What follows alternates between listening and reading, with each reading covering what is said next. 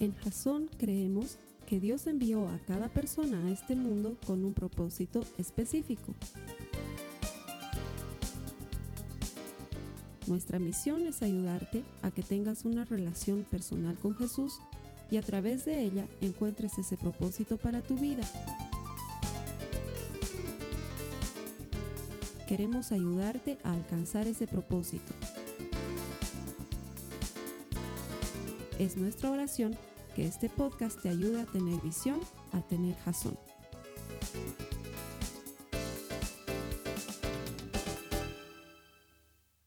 Pregunta rápida. ¿Te consideras una persona autosuficiente? No pretendería que una serie de mensajes cambien completamente tu manera de ser y tu manera de pensar. Lo que en realidad perseguimos con los mensajes es sembrar la semilla y ya regándola y abonándola, que ésta se transforme en una planta, que eche raíces, que broten ramas, que dé frutos, que dé flores, que se llene de follaje y tu vida sea cambiada. Las prédicas que nosotros compartimos contigo, los mensajes que ponemos en internet, están pensados para eso, para ayudar a cimentarte en el Señor. Y este mes hemos estado trabajando en cimentarnos en creer, confiar y depender. Robustecer nuestra confianza era el objetivo de la serie. ¿Por qué? Porque viendo la vida de Jacob hemos encontrado muchas similitudes. Una persona autosuficiente, como la mayor parte de nosotros, que le cuesta creer, confiar y depender, pero que, fruto de su encuentro con el Señor, fruto de su vida con Él, aprende todas estas cosas. Las semanas pasadas hemos venido hablando sobre cómo es que mi autoconfianza o mi autosuficiencia, mejor expresado, es algo que no le sirve a Dios para nada. En la vida sí puede ser muy útil ser independiente, pero en nuestra relación con Dios tiene que ser al revés. De, hecho, hoy vamos a hablar de la dependencia. La segunda semana aprendíamos que una cosa es creer en Dios y otra cosa es creerle. Y que lo que marca la diferencia es eso, es que cuando le crees le hagas caso. Finalmente, la última semana aprendíamos ya en la vejez de Jacob que él había aprendido a confiar. Y la manera en la que había aprendido a confiar era una invitación para ti y para mí, de que veamos lo eterno, porque es imposible confiar en alguien eterno si nuestra visión, nuestra perspectiva está limitada a algo temporal, al hoy, a la hora. Todo eso lo hemos visto la semana pasada. Si no lo has visto, las prédicas siempre están colgadas aquí en el Internet de forma gratuita para que puedas reengancharte o quizás hay algo que quieras repasar lo tenemos aquí colgado en el internet para que puedas utilizarlo. Estamos en todas las plataformas. Incluso si no eres de ver los videos, seguramente puedes encontrar esto en alguno de los podcasts de todos los que hay, Deezer, Spotify, iTunes, todos. Estamos en todas partes para que puedas escuchar este mensaje. Hoy vamos a cerrar hablando de dependencia, ¿sí? Eh, creo que es el tema propicio para cerrar la vida de Jacob. Y esto me lleva a pensar en las muchas personas que en alguna oportunidad me ha tocado ministrar a través de la consejería. Personas que vienen y me cuentan sus problemas, sus necesidades, que están pasando por algo difícil y sienten la necesidad de una guía, un apoyo bíblico, un consejo desde la palabra de Dios. Y sabes que una de las cosas que más me ha tocado escuchar haciendo consejería es a personas que me dicen, nunca he logrado satisfacer las expectativas de mi papá. O no importa todo lo que he hecho en mi vida, mi mamá nunca ha estado contenta con las cosas que yo hice. O escuchar a personas decir, no importa lo que hagan, no importa cuánto me esfuerce, nunca voy a terminar de satisfacer las exigencias de mi pareja, de mi esposo, de mi esposa, de mi cónyuge. No importa lo que hagan, nunca es suficiente. Y es una y otra y otra y otra vez que me encuentro con Personas que hablan del mismo tema, de tratar de satisfacer las expectativas de alguien más. Y entonces creo que mucho de nuestra autosuficiencia viene por eso.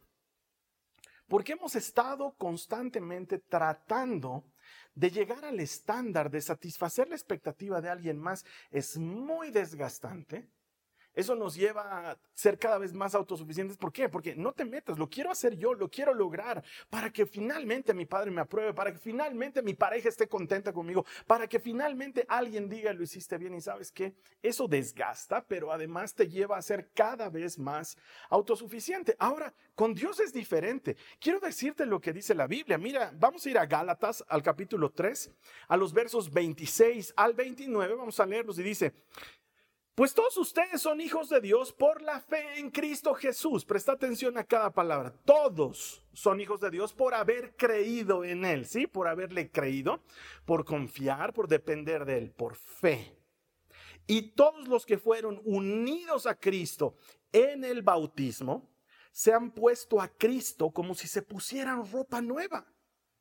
Ya no hay judío, ni gentil, esclavo, ni libre, hombre, ni mujer, porque todos ustedes son uno en Cristo Jesús. Y ahora que pertenecen a Cristo, son verdaderos hijos de Abraham, son sus herederos, y la promesa de Dios a Abraham les pertenece a ustedes. Entonces, newsflash, vestido de Cristo, tú ya le agradas a Dios vestido de Jesucristo, Él ya te aprueba. Eso es algo que debería tenernos contentos y debería tenernos liberados de la carga de tratar de agradar a alguien más, porque la Biblia nos está diciendo claramente que cuando hemos recibido a Jesús como nuestro Salvador, que cuando le hemos creído, inmediatamente nos hemos vestido de una nueva ropa. Ya no estamos vestidos de nosotros mismos, ahora estamos vestidos de Cristo. Esto es fabuloso. Porque eso quiere decir que cuando Dios te mira, te ve a través de Jesucristo. Y por eso tú y yo ya le agradamos. Eso es fenomenal. Porque cuando tratamos de agradar a los demás nos desgastamos. Oye, ya le agradamos al único que deberíamos agradarle. Si, si comprendiésemos eso, la dependencia se volvería algo muy sencillo de hacer. Ahora, yendo a la vida de Jacob, Vemos que él también sigue el mismo patrón, toda su vida tratando de agradar a alguien más, toda su vida tratando de lograr por sus propios esfuerzos ser merecedor de eso que él anhelaba tanto. Él quería ser el primogénito. No nació primero, nació agarrado del talón de su hermano, por eso su nombre era Jacob. En hebreo, la palabra talón suena Jacob, ¿sí? También puede entenderse como engañador, pero no le pusieron, ¿qué bebé es pues engañador? Ningún bebé es engañador. Le pusieron Jacob porque nació agarrado del talón de su hermano, como quien le dice, oye, yo quiero nacer primero. Entonces Jacob estaba desesperado, estaba desesperado por ser el primero, por con esto ganarse el aprecio y sobre todo la bendición de la gente. Jacob ha vivido luchando por ganar la bendición. Muchas veces tenemos un concepto errado de Jacob. Yo espero que esta serie nos haya servido para reivindicarlo un poco. Sí, el hombre era autosuficiente y aprendió a no serlo. Pero ahí de llamarlo engañador o de tenerlo en la mente como alguien malo, la Biblia no nos dice nada de eso.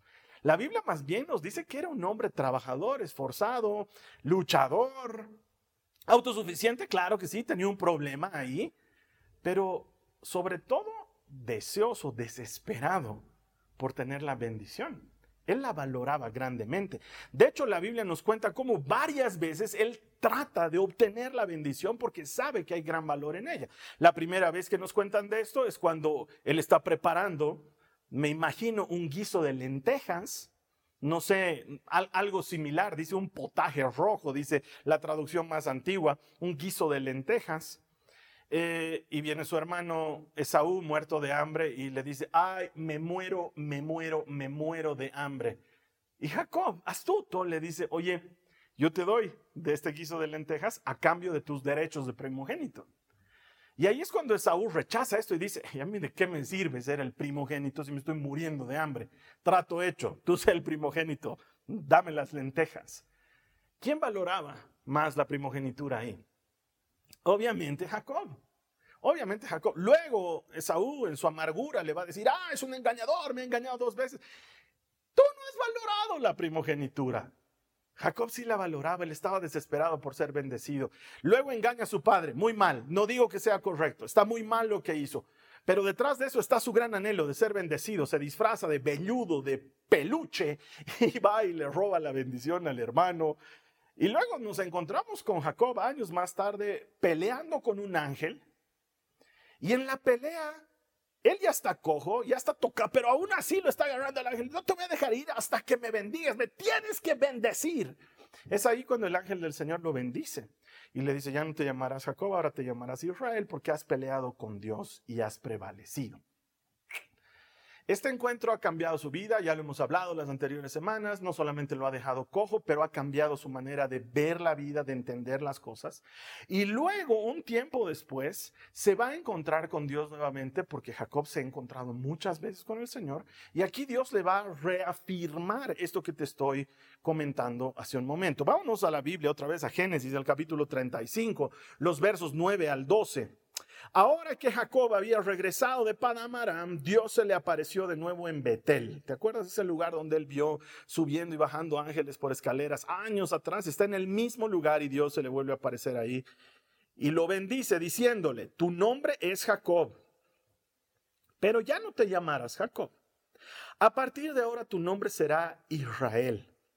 Así que Dios le cambió el nombre y lo llamó Israel. Entonces Dios dijo, yo soy el Shaddai, Dios Todopoderoso. Sé fructífero y multiplícate. ¿No te suena esto muy a Adán y Eva? La misma instrucción. Mm. Dios está comenzando de nuevo con Jacob. Llegarás a formar una gran nación, incluso de ti saldrán muchas naciones. Habrá reyes entre tus descendientes y te entregaré la tierra que les di a Abraham e Isaac. Así es, te la daré a ti y a tus descendientes. Le cambia el nombre. Jacob, que significa talón, pero que también suena engañador, se lo cambia. Le restituye la identidad, porque la mayor parte de las personas seguramente a raíz de lo que han escuchado que ha pasado con Esaú, le llamaban Jacob con esa, con esa intencionalidad de decirle engañador. Y Dios ya no quería que él sea conocido con este nombre. De hecho, si tú vas a las escrituras, vas a ver que Dios habla muchísimo más de Jacob que de cualquier otro de los padres de la fe, que son Abraham e Isaac. Es más, Dios dice, amé a Jacob y aborrecí a Esaú. Y Pablo nos comenta, nos dice, para que quede establecido el derecho de Dios de elegir lo que él quiera elegir. Dios amaba a Jacob. Jacob es constantemente mencionado en las escrituras. Jacob es constantemente llamado. Dios en lugar de llamar a su pueblo como tal, lo llamaba muchas veces Jacob. Y luego también lo llamaba Israel por este cambio de nombre. Entonces tú vas a encontrar con mucha frecuencia que los profetas, refiriéndose al pueblo de Dios, le van a decir, escucha, oh Jacob, presta atención, oh Israel. Le están hablando ya al pueblo de Dios, pero se quedaron con el nombre que para Dios era importante. Entonces, quiero que nosotros también quede esta idea porque no es como que Dios se agarró el peor nombre, el del peor sátrapa de la historia para transformarlo en el nombre de su pueblo. Al contrario, tomó el nombre de alguien a quien él amaba mucho y a quien él había transformado por medio del encuentro que tuvo con él. Y le cambia el nombre y le dice, ya no eres más Jacob, ahora eres Israel, porque has peleado con Dios y has prevalecido.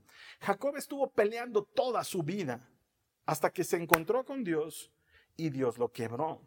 Y desde ese momento se llama Israel, que literalmente significa el que pelea con Dios o fuerza de Dios, poder de Dios. El nombre que Dios le da a Jacob es poderoso y lo transforma no solamente en su manera de pensar, pero en todo en su manera de hacer las cosas, en su manera de vivir. Y claro, Jacob ha aprendido a depender de Dios a fuerza de dolor. El precio que él ha pagado para aprender a depender ha sido el dolor. Esto debería ser una alarma en nuestras vidas, que aprendamos antes de que sea doloroso, porque Dios quiere que aprendamos a depender de Él. Dios quiere que lleguemos a ese momento en que descansemos confiadamente en sus brazos y que aprendamos a depender de Él para nuestra provisión, para nuestro trabajo, para nuestra salud, para nuestra vida entera. Y para eso necesitamos aprender a soltar algunas cosas. Yo me acuerdo que cuando conocí al Señor muchos años atrás, de hecho, hace un par de días he celebrado 30 años de conocer a Jesucristo. ¡Wow! ¿Cómo ha pasado el tiempo? 30 años de ser cristiano. Me acuerdo que cuando lo conocí, lo conocí en una actividad que se llamaba Seminario de la Vida en el Espíritu. En ese seminario nos daban una serie de charlas en las que nos presentaban el amor de Dios y la salvación de Jesucristo. Literalmente la buena noticia presentada hoy o 30 años atrás.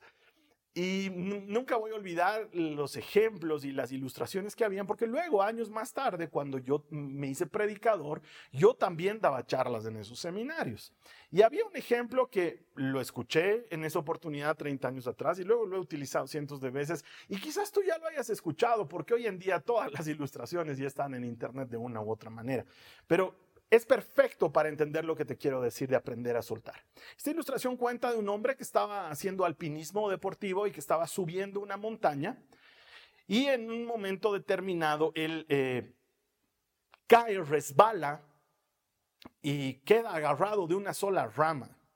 Ahora, no sé los detalles de la ilustración, no sé si estaba con arnés, no estaba con arnés, pita, no pita, no tengo idea. A lo mejor le estaba echando la gran Tom Cruise en Misión Imposible, escalando a mano pelada. No tengo idea. Probablemente sí, por lo que dice la ilustración. ¿sí? El hombre está agarrado de una rama, ha perdido toda esperanza de vivir, trata de agarrarse, no tiene de dónde, va a morir con seguridad. Y entonces, en un momento de desesperación, pero al mismo tiempo de honestidad, ora y dice Dios, por favor, agarrado de la rama, ¿eh? está colgando ahí, agarrado de la rama. Dios, por favor, dice él, si existes, sálvame. Y en ese momento, Dios le habla y le dice, claro que existo y te quiero salvar. Gracias Señor, dice el hombre, gracias, qué increíble que existe, gracias que me quieras salvar. Y Dios le dice, hagámoslo. Y el hombre le dice, claro, hagámoslo. Y Dios le dice, vamos. Y el hombre dice, sí, vamos, sálvame. Y Dios le dice, ok, pero suéltate de la rama. suéltate. ¿Confías en mí? ¿Dependes de mí para que te salve? Suéltate de la rama. Depender es aprender a soltar. Aprender que tú y yo no estamos en control. Que es obvio.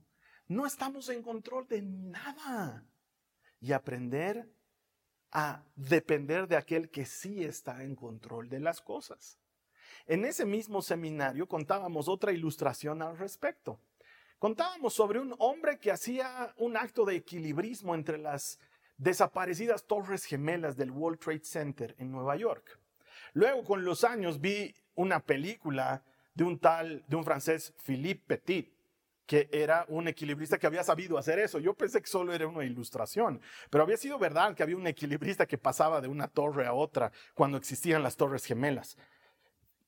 La ilustración, el ejemplo decía algo así como esto, que el hombre había empezado a pasar una y otra vez entre las torres y había acumulado un pequeño público que lo veía ahí, le aplaudía, le decía, wow, qué increíble, y cada vez hacía algo más prodigioso, digamos, ¿no? Primero pasaba con una vara grande, luego pasaba solamente con una vara pequeña, luego pasaba solamente haciendo equilibrio con las manos sobre una pita, sobre un tensor, ¿sí? Y luego dice, ahora voy a hacer la más grande de todas. Ahora, no sé si realmente fue el Philippe Petit el que hizo esto o si solo una ilustración, tampoco lo sé. Solamente sé que la ilustración sirve. Voy a hacer la más grande de todas. Dice, voy a cruzar llevando una carretilla conmigo. Y entonces ahí la gente dice, oh, wow, uh, no podrá, las, las murmuraciones crecen. Y el hombre dice, lo único que necesito para hacer esto es que alguien crea que puedo hacerlo.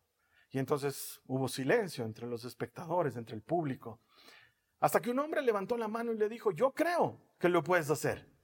Vamos, yo creo en ti, hazlo, lleva una carretilla, hazlo. Entonces el hombre dice, si de veras, el, el equilibrista le dice, si de veras crees en mí, te invito a que subas a la carretilla conmigo y pasemos juntos. Ahí termina la ilustración. Es una ilustración perfecta sobre confianza, sobre dependencia, porque ya no soy yo el que estoy en control de las cosas, ahora es otro el que está en control. Él me está llevando en una carretilla y yo he aprendido a soltarme. A Jacob le tomó tiempo, pero aprendió a soltar. La Biblia nos muestra que sí lo hizo. ¿Recuerdas este pasaje que te conté que los hijos de Jacob vendieron a José, pasaron 24 años, José se transformó en el segundo hombre más importante del planeta? ¿Recuerdas todo esto? Bueno, pues para terminar un poco esa historia, la cosa va en este sentido. José les dice, ok, voy a detener a uno de ustedes y detiene a uno de los hermanos que se llamaba Simeón, lo detiene y les dice, ¿saben qué? Lo voy a tener encarcelado porque a mí se me hace que ustedes son espías. José estaba poniendo a prueba a sus hermanos para ver si seguían siendo los vendedores de hermanos que han sido antes. Eh, lo voy a poner detenido y no lo voy a soltar hasta que me traigan al último hermano que dicen que tienen, a ese hermano menor. Si no lo traen, sé que ustedes están mintiendo y este hombre se queda en la cárcel para siempre. Y entonces los hermanos regresan con esa pena y le cuentan a Jacob todo el sufrimiento. Y obviamente Jacob les dice, ¿qué les pasa? Me están dejando sin hijos. Ya no hay José, ahora no hay Simeón, se quieren llevar a Benjamín. O sea, quieren quitarme todos mis hijos, quieren llevarse todos mis hijos. Jacob lo toma muy mal. Pero después de un tiempo de reflexionar y de vivir mucha hambre, Jacob les dice, ok, vayan. ¿Saben qué? Vayan. Y quiero que veas en las escrituras cómo se nota que Jacob ahora ya no depende de él, ahora depende de Dios. Eso está en Génesis 43, los versos 11 al 14. Dice lo siguiente. Entonces su padre Jacob finalmente les dijo, si no queda otro remedio, entonces al menos hagan esto, carguen sus costales con los mejores productos de esta tierra, bálsamo, miel, resinas aromáticas, pistachos y almendras, y llévenselos al hombre como regalo, refiriéndose a José. Él no sabía quién era, el hombre del faraón ¿sí? Tomen también el doble del dinero que les devolvieron, ya que probablemente alguien se equivocó, porque José les había puesto el dinero de regreso, ¿sí? Después tomen a su hermano y regresen a ver al hombre. Presta atención, verso 14. Que el Dios Todopoderoso les muestre misericordia cuando estén delante del hombre, para que pongan a Simeón en libertad y permita que Benjamín regrese. Pero si tengo que perder a mis hijos, que así sea. Ahora tú ves a Jacob diferente. Obviamente es una decisión difícil, pero él está involucrado en la decisión. Les dice a sus hijos, les qué hacer, los provee de todo lo que van a necesitar para ir al viaje y para comprar la libertad de Simeón. Incluso les da dinero, da instrucciones, pero sobre todo muestra confianza y dependencia a diferencia de otras circunstancias, dice que el Dios Todopoderoso los guarde. Los encomiendo a Dios. Ya no estoy yo en control de la situación. Tengo que soltar esta rama. Mientras más tiempo lo tengo aquí a Benjamín, más tiempo pasa para que nosotros podamos volver a alimentarnos y alimentar a los animales. Elijo soltar. Vayan. Y que sea lo que Dios quiera. Y aprende a depender y aprende a depender de El Shaddai. Eso es lo que significa todopoderoso. Si lo dijésemos en español tendríamos que decir el El Shaddai, porque no es el Shaddai. El significa Dios en hebreo y Shaddai significa todopoderoso. El Dios todopoderoso sería el El Shaddai. El Shaddai es la palabra completa, la expresión completa. ¿Y sabes qué quiere decir esa expresión? Que hay uno que todo lo puede.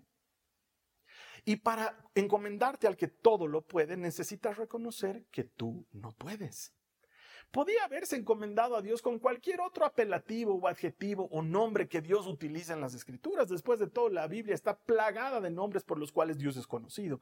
Pero elige este nombre, ¿sabes por qué? Porque Él puede todo, yo no puedo nada. Yo no puedo liberar a Simeón, Él puede liberar a Simeón. Yo no puedo garantizar que Benjamín regrese, Él puede garantizar que Benjamín regrese. Yo no puedo garantizar que ustedes le caigan bien a ese hombre del faraón, pero Él los puede proteger. Entonces decido poner en manos de el Todopoderoso, el que todo lo puede y yo me abandono.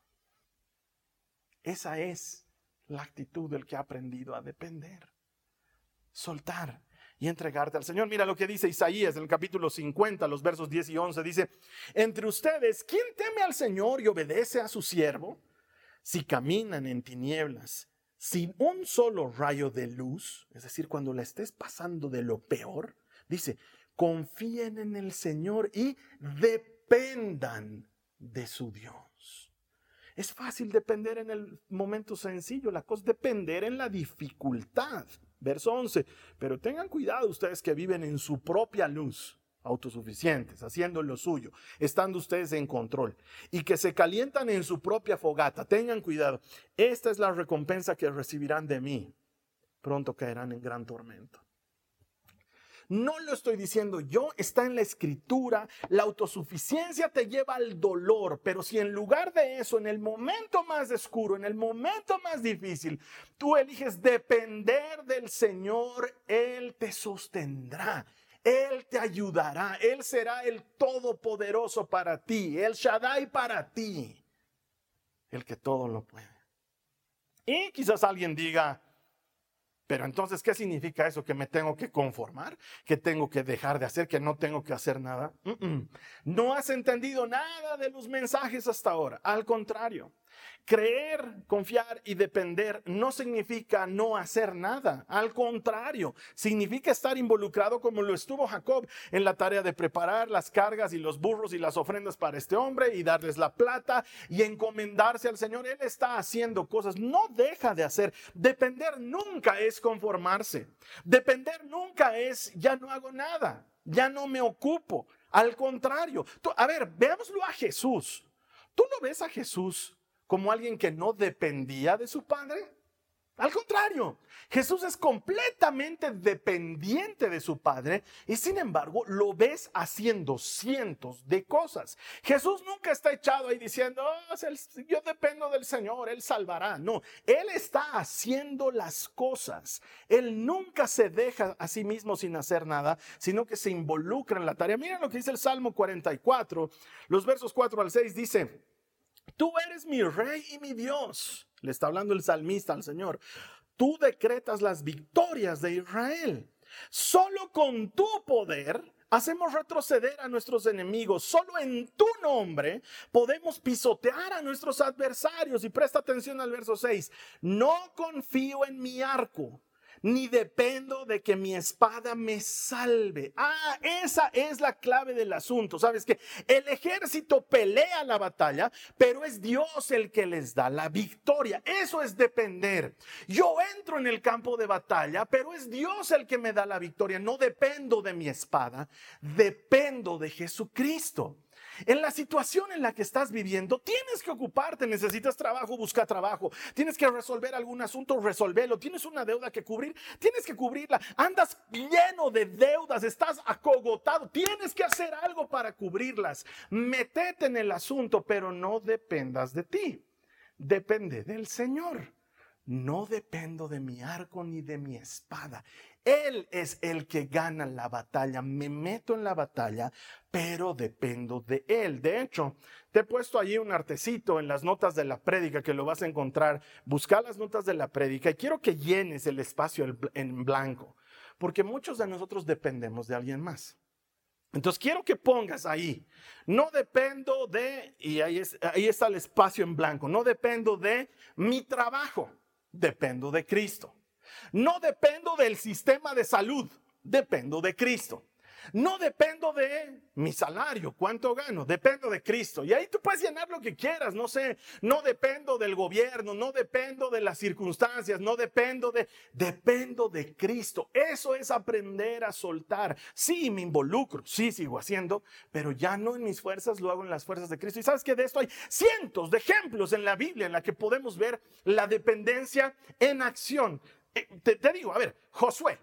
Josué e Israel dan vueltas alrededor de Jericó durante siete días. Vueltas y vueltas y vueltas. ¿Y quién hace caer los muros? Es Dios el que hace caer los muros. Entonces yo hago algo y Dios hace lo que yo no puedo hacer. ¿Yo qué hago? Le hago caso, le creo y dependo de Él. Él me ha hecho que dé vueltas, doy vueltas. Y Él que hace lo que yo no puedo, hacer caer el muro. ¡Pum! El muro se cae después de que yo le echo caso. Míralo a David. Él va y pelea con Goliat, lo enfrenta al gigante. Pero ¿quién es el que hace que la piedra llegue a la frente, en el mero lugar donde el gigante va a caer? Ese es el Espíritu Santo, no hay otra forma. Entonces David va a la batalla, él pelea, él consigue las piedritas, él agita la onda, pero el que gana la batalla, ese es Dios. Dependo de él. Mirados a los discípulos. Jesús les dice, hay una gran multitud, denles ustedes de comer. Los discípulos hacen lo que pueden, consiguen cinco panes y dos peces que se los quitan un muchachito. no, no se los quitan, es broma, pero consiguen cinco panes y dos peces. Hacen lo que pueden, se involucran. Jesús les da la orden, pongan a la gente en grupos de a 50, de a 10, los ponen en grupos. ¿Y quién multiplica los panes? Cristo. Son los discípulos los que hacen el trabajo y es Cristo el que da la victoria. Eso es dependencia. Míralo a Pablo en una cárcel romana, escribiendo la fabulosa epístola a los filipenses. En una cárcel pidiéndole a la gente, estén siempre alegres. ¿Es Pablo el que está escribiendo la carta? Pero es Dios el que la ha utilizado para conquistar el corazón de millones de personas a través de la historia. Cuando en momentos de necesidad, como los que tú y yo pasamos, hemos leído, no se angustien por nada. Más bien oren por todo y denle gracias a Dios. Y la paz de Dios guardará sus corazones y sus mentes en Cristo Jesús. El hombre hace algo y Dios lo vuelve extraordinario. Eso es dependencia. Y quizás alguien me diga, pero Carlos Alberto, Dios también dice, estad quietos y ved que yo soy Dios. Claro. Y aún hasta ahí tienes que hacer algo porque qué difícil es para un autosuficiente quedarse quieto. Aún hasta en ese momento hay que hacer algo. Hacerle caso. Aprender a confiar en Él y depender de su obra salvífica. Ah, mira lo que dice Lamentaciones en el capítulo 3, en el verso 25. Dice, el Señor es bueno con los que dependen de Él, con aquellos que lo buscan. El Señor es bueno con los que dependen de Él, con los que dependen de Él, con los que lo buscan. La dependencia significa buscarlo, significa soltar y significa dárselo a Él, mi hermano, mi hermana. Durante este mes hemos hablado hasta agotarnos de la fe. La fe es creer, confiar y depender. La fe es creer, confiar y depender. Y de eso hemos hablado. Tú no puedes decir que crees si no le haces caso. Tú no puedes decir que crees si no confías. Tú no puedes decir que crees si no dependes. Necesitamos creer confiar y depender. La invitación del Señor es esa. Dice la palabra en el Salmo, deleítate a sí mismo en el Señor y Él te concederá las peticiones de tu corazón. Encomienda al Señor tu camino, confía en Él y Él hará. Es una invitación a que lo busques, a que pases tiempo con Él, a que le entregues lo que te está angustiando y Él va a hacer. O lo que dice Proverbios. Este, este, pasaje de Proverbios 3 que lo hemos recibido tantas veces. Confía en el Señor con todo tu corazón y, y no dependas de tu propio entendimiento. Reconócelo en todos tus caminos. Él va a enderezar tus sendas, confía, depende, dale campo para que Él enderece. No dependas de ti, no confíes en ti, confía en el Señor. El Salmo 127, en vano monta guardia el centinela. Si no es el Señor que cuida la fortaleza, ¿qué debo hacer entonces? ¿No poner al guardia? pon al guardia. Pon al guardia y depende del Señor. Eso es lo que está diciendo la Biblia. El centinela está cuidando ahí. Si lo hace por sus fuerzas, no sirve de nada. Pero si dependes del Señor, Él es el que fortalece al guardia. Depender es eso. Es entender lo que dice Jesús en el Sermón del Monte. Mira las aves del cielo. No guardan en graneros, no siembran, no cosechan. No les falta nada. ¿Alguna vez has visto una paloma morirse de hambre? Tienen alimento, dice el Señor. ¿No valen ustedes más que unas palomas? Aprende a depender. ¿Qué haces angustiado pensando en el mañana? Dice Jesús. Ocúpate del hoy. ¿Te das cuenta? No dice echate, no hagas nada. Ocúpate de hoy. Hoy ya tiene su afán. Depender es eso es descansar en la certeza de que mi vida está en las manos más poderosas del universo. Entonces puedo trabajar, puedo atender a mi familia, puedo estudiar, puedo hacer lo que tengo que hacer, pero ya no confiando en mí, ya no dependiendo de mis estudios, mi experiencia, mi capacidad, mi buena labia, mi apellido, mi pinta, mi facha, no, dependiendo del Shaddai, el Todopoderoso, el que todo lo puede. Comenzaba el mensaje contándote sobre la consejería bíblica. Gente que viene y dice, ah, nunca he podido satisfacer las expectativas de... ¿Qué hubiera pasado si Jacob entraba a la consejería bíblica? ¿Qué hubiera contado él? Seguramente hubiera dicho, nunca he podido ser un buen hijo. Le mentí a mi padre, ni siquiera pude enterrar a mi madre cuando murió. Nunca he logrado satisfacer sus expectativas. Mi padre amaba a Esaú, él era un mejor hombre que yo, yo era no era alguien digno de ser ni siquiera el primogénito que tanto soñaba con ser. Seguramente Jacob hubiera contado algo así porque estoy seguro que ese tipo de actitud lo llevó a ser autosuficiente. Pero ¿sabes qué? Estoy seguro que el consejero no sería yo. El consejero sería Cristo. ¿Y sabes qué le diría? Lo que ya le dijo. Jacob ya pasó por la consejería bíblica. ¿Sabes qué le dice Cristo? Ese tu trajecito de Jacob no te queda bien. Te pondré un nuevo traje. Este traje se llama Israel. Es otro traje y se ve muy hermoso. ¿Sabes qué? Cuando nadie aceptaba a Jacob, Dios lo aceptó. Dios lo aceptó. Él hace eso contigo y conmigo también cuando nadie nos acepta. Él nos acepta. En Cristo somos aceptados y aprobados. ¿Sabes que Jacob se moría? Se moría, daba su vida por ser el primogénito. Nació agarrándose del talón de su hermano porque quería ser el primogénito. ¿Y sabes cómo llama Dios a Jacob? encontrarlo. Está en todo el Antiguo Testamento. Lo llama así. Escucha, oh Jacob, y atiende, oh Israel. Tú eres mi primogénito. ¡Wow! Eso es increíble. Lo que el nacimiento no se lo dio. Lo que robándoselo a su hermano no consiguió. ¿Sabes quién se lo dio? El Shaddai, el Todopoderoso. En toda la Biblia, Dios habla de Jacob refiriéndose a él como Israel es mi hijo, es mi primogénito. Cuando Dios le habla al faraón de Egipto, le dice, deja salir a mi hijo. Israel es mi primogénito. Jacob soñaba con ser primogénito y Dios lo hace primogénito. Oh, mi hermano, mi hermano. Jacob Israel es figura del pueblo de Dios.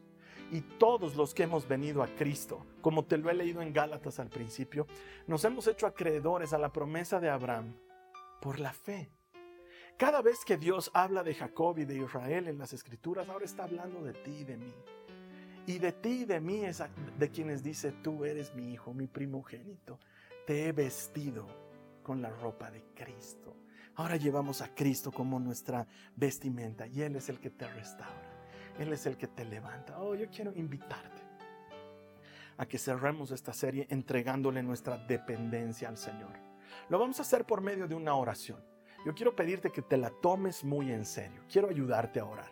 Así que te voy a pedir que por favor, donde estés en este momento, cierres tus ojos y hables con el Señor siguiendo este modelo. Ora conmigo, dile, Señor amado, Señor Jesús, te doy gracias. Te doy gracias por haberme rescatado. Me visto de ti, me cubro de ti. Me cubro de tu obra, me cubro de tu palabra, me cubro de lo que has hecho en la cruz. Gracias. En ti soy aceptado, en ti soy restaurado, en ti soy perdonado. Gracias. Señor, hoy elijo soltar suelto la rama, me abandono, me meto al carrito del equilibrista, Señor. Sé que en ti estoy seguro. En ti pongo mi confianza y dependo de ti, no dependo de nadie. Dependo solamente de ti. Ayúdame a vivirlo cada día. Señor, que sea notorio. Gracias por aceptarme. En el nombre de Jesús. Amén. Ah, hermano, hermano, espero que hayas disfrutado del Señor en esta serie porque Él ha estado sanando la confianza, restaurando nuestra fe, robusteciendo nuestra relación con Él. Espero que hoy hayamos podido cerrar con este mensaje esa tan necesaria necesidad, valga la repetición, la redundancia, de sentirnos cubiertos, protegidos y dependientes, dependientes de aquel que todo lo puede. Te doy gracias por haber estado con nosotros todas estas semanas. Te doy gracias por haber estado con nosotros viendo este mensaje. Quiero pedirte que por favor me ayudes a compartirlo. Hay gente que necesita escucharlo. Esas personas pueden verlo gratis por internet y parece que no es gran cosa, pero tú estás contribuyendo con esto al reino. Estás contribuyendo a que esta noticia tan buena llegue hasta el último rincón del mundo, a donde yo no puedo llegar, a donde Jasón no puede llegar, pero por medio tuyo sí sí puede llegar hasta ese último lugar y entonces Dios va a hacer brillar su gloria en la vida de quienes lo necesiten. Y ahí vamos a celebrar que todo el que encuentra a Dios encuentra vida. Te espero aquí la siguiente semana. Esta ha sido una producción de Jason Cristianos con Propósito. Para mayor información sobre nuestra iglesia o sobre el propósito de Dios para tu vida, visita nuestro sitio web www.jason.info. Allí encontrarás muchos recursos para animarte en tu relación con Dios, enseñanzas, nuestro blog, prédicas y mucho más. Te lo deletreamos www.jazon.info. También puedes visitarnos en nuestro sitio en Facebook www.facebook.com barra jason.info. Que Dios te bendiga abundantemente. Muchas gracias.